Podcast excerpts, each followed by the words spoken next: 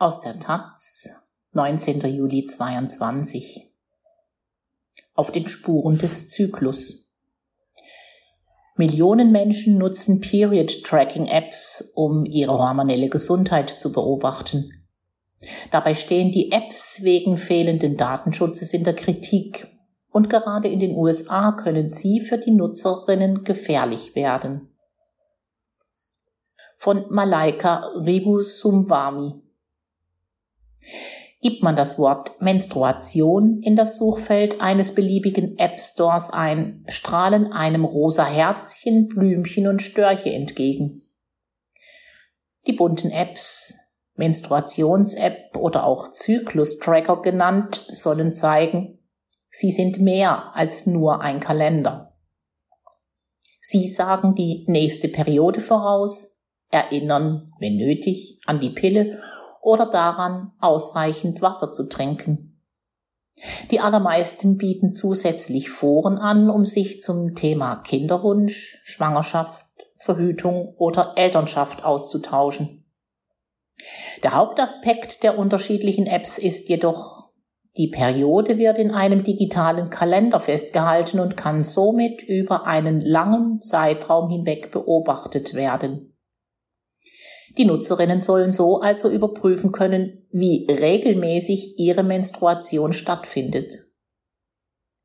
Zusätzlich versorgen manche Apps Nutzerinnen mit Tabellen sowie Statistiken und berechnen den Beginn des nächsten Zyklus. Auch fordern die allermeisten einen dazu auf, täglich seine Laune festzuhalten. Später wird man über mögliche Muster in der persönlichen Stimmung informiert. Genutzt werden diese Apps enorm. Doch genaue Zahlen lassen sich kaum finden. Auf die sehr ungenauen Angaben der App Stores von Apple und Google will man sich kaum berufen. Außerdem lässt sich so auch keine aktive Nutzung nachweisen. Teilweise veröffentlichen die Unternehmen jeweils ihre Zahlen. Schätzungen zufolge nutzen weltweit rund 100 Millionen Menschen Period Tracking Apps. Schon seit die unterschiedlichen Apps auf dem Markt sind, stehen sie in der Kritik, wenn es um das Thema Datenschutz geht. Denn die Information, was mit all den eingegebenen Daten passiert, muss man in den meisten App-Beschreibungen länger suchen. Im Jahr 2018 untersuchte die britische Organisation Privacy International verschiedene Apps und fand heraus, dass 21 von 36 App-Anbietern ihre Daten automatisch an Facebook sendeten, wenn die Apps geöffnet wurden. Neben der Nutzungszeit schickten sie auch Details der Eingaben und persönliche Notizen aus der App an Facebook weiter. Im vergangenen Jahr offenbarte ein Bericht des Wall Street Journal, dass die Perioden-App Flow von 2016 bis 2019 Daten beispielsweise über die Schwangerschaft von Nutzerinnen mit fremden Firmen teilte, obwohl in den Nutzungsbedingungen den Nutzerinnen genau das Gegenteil versichert wurde. Daraufhin zeigte die amerikanische Konsumentenschutzbehörde FTC das Unternehmen an. Ein gerichtlicher Vergleich verpflichtet die App nun, besser über den Umgang mit Nutzerdaten zu informieren. Etwa die Hälfte der 50 Bundesstaaten in den USA hat oder will zukünftig Schwangerschaftsabbruch bis auf wenige Ausnahmefälle verbieten oder zumindest massiv einschränken. Wer sie weiterhin durchführt oder dabei hilft, macht sich strafbar. Damit sind die Apps nicht mehr nur für Werbetreibende interessant, sondern möglicherweise eben auch für Behörden und die Polizei, um einen Schwangerschaftsabbruch nachzuweisen und die Beteiligten strafrechtlich zu verfolgen. Die IT-Sicherheitsexpertin Eva Galbrain von der Bürgerrechtsorganisation Electronic Frontier Foundation, EFF, bringt es auf Twitter auf den Punkt. Der Unterschied zum letzten Mal, als Abtreibung in den Vereinigten Staaten illegal war, besteht darin, dass wir heute in einer Ära beispielloser digitaler Überwachung leben. Denn theoretisch ist es den amerikanischen Behörden nun möglich, bei Hinweisen auf einen unerlaubten Schwangerschaftsabbruch die Anbieter der Apps mit einem richterlichen Beschluss zur Herausgabe der Daten zu zwingen.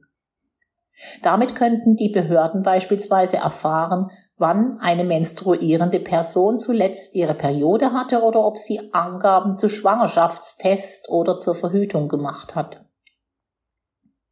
Falls die App auch noch die Standortdaten erhebt, könnte auch ausgewertet werden, ob die Person sich in der Nähe einer Klinik oder einer Praxis aufgehalten hat, die unerlaubt Abbrüche durchgeführt haben könnte. Nun rufen vor allem Datenschützerinnen und Aktivistinnen dazu auf, die Apps einfach direkt auf dem Smartphone zu löschen.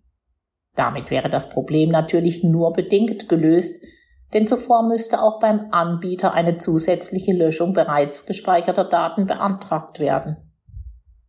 Außerdem wollen Nutzerinnen ja auch weiterhin den Service dieser Apps beanspruchen, denn für viele bedeutet das Auswerten ihres Zyklus eine bessere Planung für ihren Alltag oder ihren Kinderwunsch.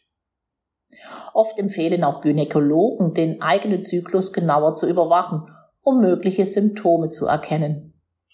Natürlich sollen sich aber die Nutzerinnen dabei keine Sorgen wegen möglicher Konsequenzen aufgrund ihrer gespeicherten Daten machen müssen. Daher werden nun auch die Anbieter aktiv, um ihre Kundinnen nicht zu verlieren.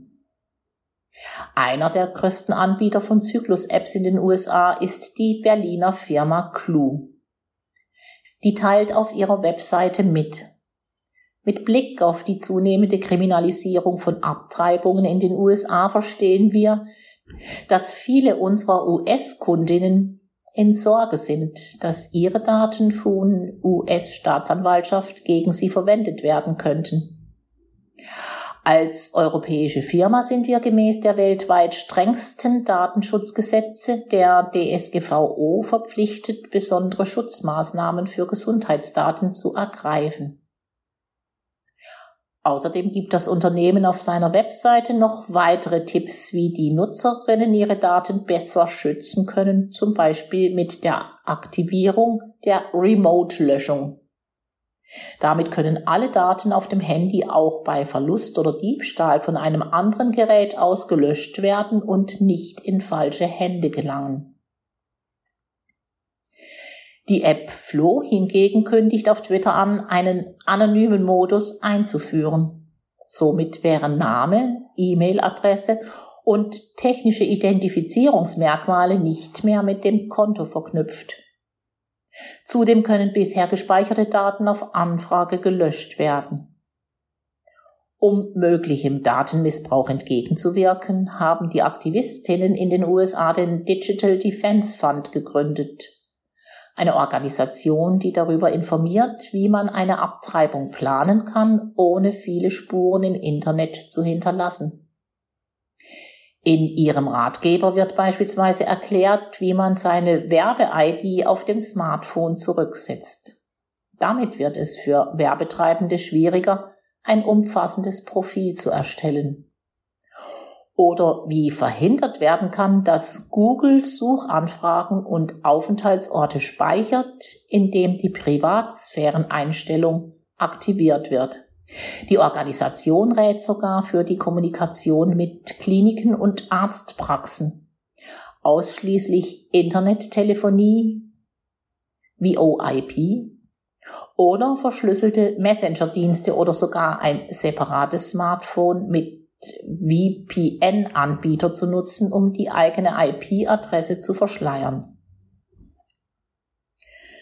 Für Schwangere bedeutet all dies einen enormen Aufwand und eine weitere Belastung. Und trotzdem könnten all diese Vorkehrungen in manchen Bundesstaaten in den USA Leben retten. Es ist mühsam und deprimierend und trotzdem, auch wenn der Kampf für das Selbstbestimmungsrecht über den eigenen Körper verloren scheint, muss wenigstens der Kampf für die persönlichen Daten und gegen die Verfolgung im Netz weitergehen. In Deutschland ist die Gesetzeslage eine andere, sowohl beim Thema Datenschutz als auch bei Schwangerschaftsabbruch. Auch wenn diese immer noch durch den Paragraphen 218 bis zur zwölften Woche rechtswidrig, aber straffrei sind. Doch auch hier sollten sich die Nutzerinnen vor dem Verwenden der verschiedenen Apps genau anschauen, wem sie ihre Daten anvertrauen und was im Kleingedruckten steht, um gegebenenfalls die richtigen Schutzmaßnahmen zur Datenweitergabe zu treffen. Denn es möchte wohl niemand seine persönlichen Gesundheitsinformationen für Werbezwecke freigeben.